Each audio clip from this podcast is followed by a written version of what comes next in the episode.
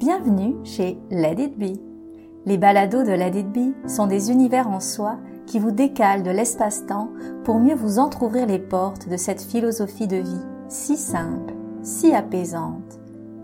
C'est Marie qui vous guide, seule ou avec mon invité, on vous souffle doucement dans vos oreilles des méditations et des échanges originaux et inspirants. Let It est un podcast de méditation soutenu par Let It Méditation et ses formations en méditation. Alors, on commence. Alors, juste vous dire que dans ce podcast, le son n'est pas optimal et je m'en excuse, mais je viens d'acheter un nouveau micro. Merci. Allô, alors ben, bienvenue sur le podcast et aujourd'hui j'avais envie de vous parler euh, du destin, ce destin qui nous poursuit. Puis euh, le titre auquel j'ai pensé, c'est Faites des erreurs, de toute manière, votre destin vous poursuit. Puis j'aurais pu rajouter un sous-titre en disant euh, avec un petit rictus bienveillant. Donc le destin vous poursuit avec un petit rictus bienveillant. Je vais vous donner l'exemple de mon propre parcours où finalement je me suis beaucoup agitée pour aller dans la direction inverse de là où j'étais finalement me retrouver, je dirais, euh, ben oui, 20 ans plus tard, pas au même endroit, exact, pas au même endroit, mais euh, dans un endroit très similaire. Et donc, euh, j'en ai fait des choses pour me retrouver là où j'étais au départ. Et c'est absolument pas péjoratif et c'est pas une régression. Vous allez voir, au contraire, c'est une magnifique progression. Mais ça partait de ma façon de voir les choses, mes besoins. Et j'ai mis beaucoup d'énergie pour essayer de combler ces besoins-là, alors que, alors que. Bref, ce que je vais vous expliquer, c'est justement mon parcours.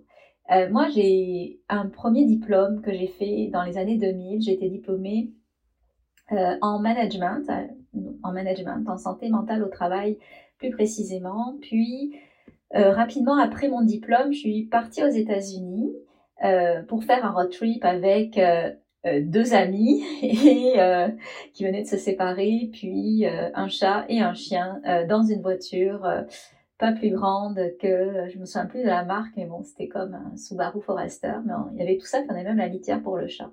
Bref, mais mon amie est américaine, puis elle avait beaucoup de frères et sœurs partout sur notre circuit. Et donc, je suis allée aux États-Unis avec elle et je pensais en fait m'installer aux États-Unis parce que j'avais toujours eu une fascination pour New York.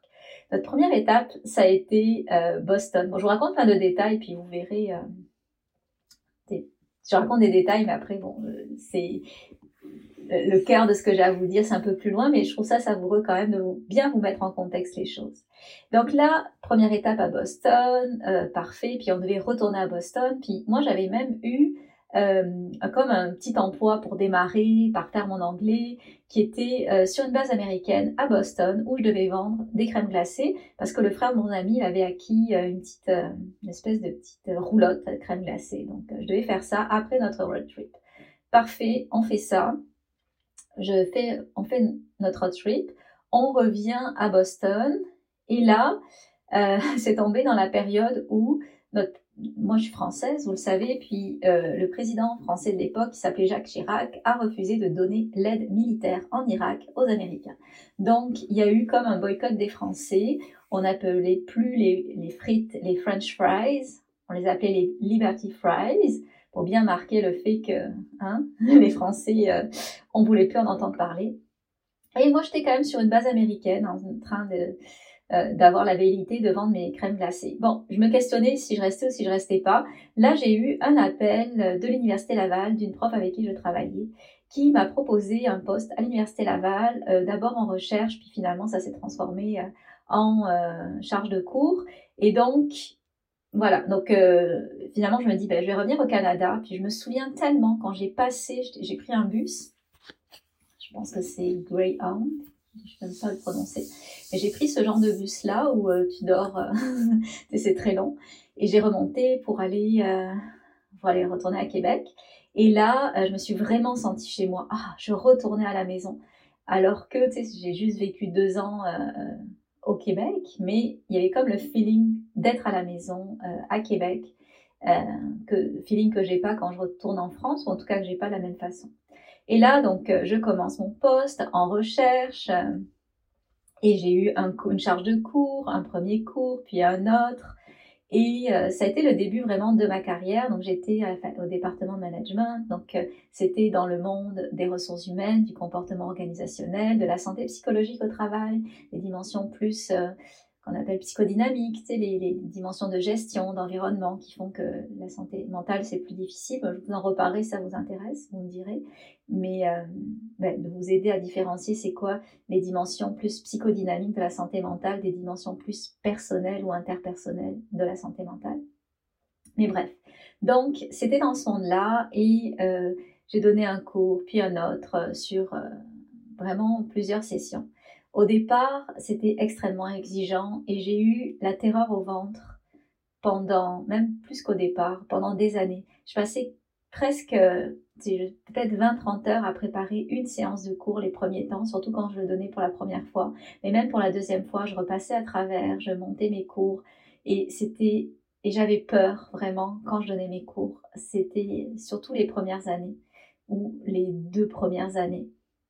Et donc, c'était vraiment euh, un grand inconfort, mais j'essaye de toujours sortir de ma zone de confort, donc j'ai persévéré, je l'ai fait. Et euh, au bout de quelques années, quand même, euh, je pense que c'est une bonne, un, bon huit ans, je, je, sentais que c'était pas pour moi de redonner, de donner des cours comme ça. J'avais encore du stress parce qu'il y avait quand même derrière la, oui, je, vais dire le mot performance, de sentir que je devais quand même bien former au niveau universitaire les étudiants. Et euh, donc, à chaque session, j'avais du stress. Bon, il y avait des, séances de cours que je maîtrisais plus que d'autres, mais c'était extrêmement, euh, ça me prenait extrêmement beaucoup d'énergie. Et là, j'avais comme le fantasme de me dire, hey, tu sais quoi, moi, mon, mon idéal, ce serait d'avoir mon petit bureau quelque part, puis de recevoir une personne à la fois, l'aider, mais aider une personne à la fois, ne plus avoir des gros groupes de 30, 50, 70 étudiants, les former. C'était vraiment comme euh, j'avais euh, une vision de qu'est-ce qu'il me fallait en fonction de qui j'étais parce que je ne suis pas naturellement extravertie. Quoiqu'une personne introvertie comme je suis, ben, c'est très capable de donner des cours. C'est même euh, c'est pas une question d'introversion, d'extraversion pour donner des cours, mais dans euh, mon, ma façon de penser de l'époque, je me disais, ben voilà, je suis, euh, j'ai bien, j'aime bien le contact discret un à un. Donc là, je travaille encore et je me remets à refaire une deuxième maîtrise en counseling orientation pour pouvoir faire du counseling et après pouvoir faire de la psychothérapie, mais ça passait par l'idée de d'abord avoir une première maîtrise en counseling et ensuite de pouvoir faire mon parcours en psychothérapie. Là, évidemment, euh, je, rentre dans la maîtrise, je me tape ce qu'on appelle une propédeutique, c'est-à-dire des cours compensatoires parce que j'avais pas fait le bac en counseling. Donc je me tape 14 cours compensatoires. Je les fais, je fais ma maîtrise. Euh, je réussis très bien parce que évidemment, bah, c'est quand même des thèmes dans lesquels j'avais baigné euh, pendant des années. Tu même si je venais d'une faculté d'administration, j'étais dans les dimensions très humaines de l'administration. Donc là, euh, j'ai mon diplôme et euh, je m'inscris à l'ordre des conseils d'orientation et je trouve un bureau. Et là, j'aide une personne à la fois pendant quelques années. J'avais un tout petit bureau, vraiment cute. Euh, et j'aidais une personne à la fois. Une personne à la fois. Une personne à la fois. Et là, j'avais une insatisfaction parce que oui, je pouvais à la rigueur aider un petit peu plus, ben, plus profondément parce que je une personne à la fois, mais je trouvais que ma, comment dire, que ma, ma capacité à aider, elle était très très limitée. Surtout que c'est pas des, c'est des, qu'on appelle des thérapies très brèves en counseling. Donc, c'était euh, ma zone, mon, mon spectre d'influence et d'aide était quand même assez limité. Et là, j'avais pas le sentiment de réalisation que j'espérais a priori en aidant une personne à la fois. Oui, avec certains clients, je l'avais, sentais qu'il y avait une réelle profondeur, avec d'autres un peu moins, mais je sentais que mon potentiel n'était pas du tout réalisé en aidant une personne à la fois. Donc, là, finalement, bon, de fil en aiguille, euh, en parallèle, en plus, bon, j'ai une personne à la fois dans mon bureau, mais aussi j'avais fait une formation pour être, euh, ben, on peut appeler ça zoothérapeute avec les chevaux ou euh, ça s'appelle le mieux-être facilité par cheval, le counseling facilité par cheval. Donc, j'aidais aussi une personne à la fois avec mon cheval. Et bref, donc j'avais comme une certaine insatisfaction de sentir que j'aidais pas assez. Donc là, euh, j'ai décidé de créer une deuxième entreprise. Ça s'est fait dans la foulée parce que même dans mon entreprise en counseling avec les chevaux qui s'appelait Equideus, que je montre un jour euh, ma grosse bannière. Mais même avec Equideus, ce qui s'est passé, c'est que euh, ma jument est tombée malade parce qu'elle absorbait trop les émotions des gens qui venaient me voir et elle n'avait pas le temps de les sortir ces émotions-là. Donc ça a fait une grosse inflammation des pieds qui s'appelle une fourbure. Donc j'ai dû arrêter ça. Donc là je me suis dit ben, je vais amener la sagesse de la pleine conscience. C'est ce qu'on voit avec les chevaux, c'est se remettre dans l'instant présent, ne pas juger, ressentir son corps, le subtil en soi, ses messages intérieurs. C'est ça qu'on faisait avec les chevaux. Je me suis dit, je vais l'amener en ville et euh, offrir finalement des formations de méditation. Là, c'était bien tombé. En plus, euh, j'ai mon amie Viviane de Femme Alpha qui m'a proposé de faire une belle conférence pour Femme Alpha. Donc, euh, bref, j'avais un bel auditoire pour ma première, pour le lancement de cette entreprise-là. Et c'est là où finalement j'ai recommencé à donner des formations. Puis j'ai commencé à donner euh, des formations grand public. Puis quelques années après, j'ai donné une formation de formateur, de professeur de méditation. Donc finalement, si je fais euh, la rétrospective, je suis partie de, je donnais des formations à l'université, puis 20 ans après, je me retrouve à, je donne des formations, plus à l'université, mais je donne des formations. Et encore plus à l'université, je vais vous parler d'un projet qu'on m'a proposé. Mais voilà, donc en fait, j'ai fait tout ce parcours, toutes ces boucles du destin où je me suis formée, je suis allée chercher des choses pour aller vers ce que ma tête croyait être un idéal, qui était le 1 à 1, le counseling euh, individuel. Mais finalement, euh, c'était, je suis faite pour donner de la formation. Mais j'avais, c'est ça, j'avais comme quelque chose où je le, où j'avais des j'avais encore des, je me sentais pas dans ma zone de confort quand je donnais à l'université. Donc j'ai marché tout ce chemin-là pour finalement, et c'est incroyable, me retrouver en formation. Mais la différence, c'est que maintenant, les formations que je donne, je sens qu'il y a une réelle transformation. Et c'est peut-être là la différence. C'est même là la différence, c'est que entre les formations que je donnais, qui étaient peut-être plus au niveau des théoriques, euh, au niveau des ressources humaines, du comportement organisationnel, qui étaient des connaissances quand même assez euh, c'est ça factuel comme on voit à l'université où c'est beaucoup moins expérientiel, surtout quand quand enseigne au bac, versus ce que j'offre maintenant, par exemple dans ma formation de professeur de méditation, où là c'est et intellectuel et euh, théorique, mais extrêmement pratique et transformateur. Je sens que j'ai vraiment, euh, je suis vraiment venue euh, à l'endroit où j'exerce le plus mon essence et mon art. Et qu'il y a une réelle satisfaction à faire ça parce que la transformation des, des étudiantes et des étudiants, des quelques hommes euh, qui prennent le cours, elle est euh, extrêmement profonde. On ne peut pas enseigner la méditation si soi-même on n'a pas marché ce chemin-là. Et dans le parcours de neuf mois, je vois des transformations, mais incroyables. Et encore, je ne mets pas le quart des, témoignages que j'ai parce que bon, je, les garde plus personnels quand ils sont trop incroyables. Je veux pas non plus que ça fasse trop. Euh, mais bref, et je les garde pour moi. Il y a des petits bijoux qu'on a envie de garder pour soi, mais cette transformation, elle est profonde. Et cette transformation, elle passe par la formation. Et j'ai quitté, il y a 20 ans, le monde de la formation. Je voulais surtout pas toucher à ça. Mais mon destin m'a poursuivi et je me retrouve 20 ans plus tard à quand même donner des formations. Et tant mieux parce que c'est ça. Et c'est pas du tout la même mouture, le même format, je suis d'accord. Et toutes ces années, je les ai pas perdues. Mais quand je vous dis que votre destin vous poursuit, mais vous pouvez pas vous tromper. Vous serez là où vous devrez être. Et même si vous errez à droite, à gauche, ces errements, mais c'est juste aller chercher euh, des choses qui vont vous permettre d'être encore plus vous-même, de vous fortifier encore plus dans votre essence pour pouvoir assumer à terme ben, la vraie place que vous avez. Donc, c'est vraiment euh, ce message. Et là, peut-être que vous êtes dans des moments de votre vie où vous sentez que vous êtes dans l'espace, dans l'impasse, dans l'espace, dans l'espace de l'impasse. Mais ce que je veux vous dire, c'est que les petites choses à faire, c'est ben, petites.